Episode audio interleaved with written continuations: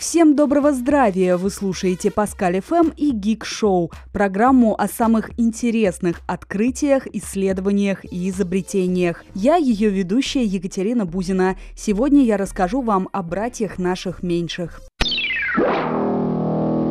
Вы знали, что размах крыльев самой большой птицы в мире достигал 7,5 метров. Ее окаменелые останки нашли археологи на территории Южной Каролины в США. Около 30 лет они исследовали кости и пришли к выводу, что это была именно птица, а не летающий динозавр. Ученые назвали птицу суперальбатросом. Его длинные и тонкие крылья с полыми костями были легки и обладали отличными аэродинамическими свойствами. Скорость его полета составляла более 10 метров в секунду. Впрочем, супер-альбатрос плохо передвигался по земле. По словам исследователей, если он взлетал с земли, то вынужден был волочить за собой длинные крылья и долго разгоняться под уклон, ловя восходящие потоки, чтобы оторваться от поверхности.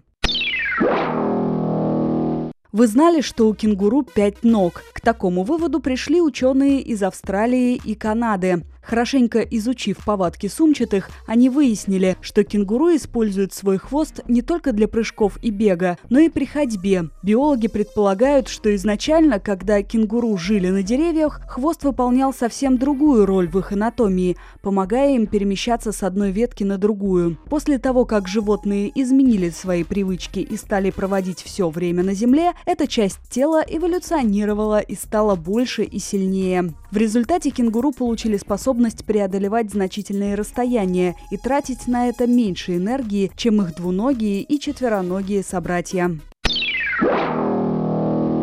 Вы знали, что демонстративное пережевывание листьев у шимпанзе означает флирт? Этот и еще 65 жестов недавно расшифровали шотландские ученые. Они изучили 4,5 тысячи случаев жестикуляции, снятых на пленку в Уганде. Жесты имеют постоянное значение для разных особей и потому могут считаться универсальным способом общения. Так, если самка показывает детенышу ступню, она приглашает его забраться к себе на спину. А если один шимпанзе шимпанзе трогает другого за руку, он просит его почесать ему спину.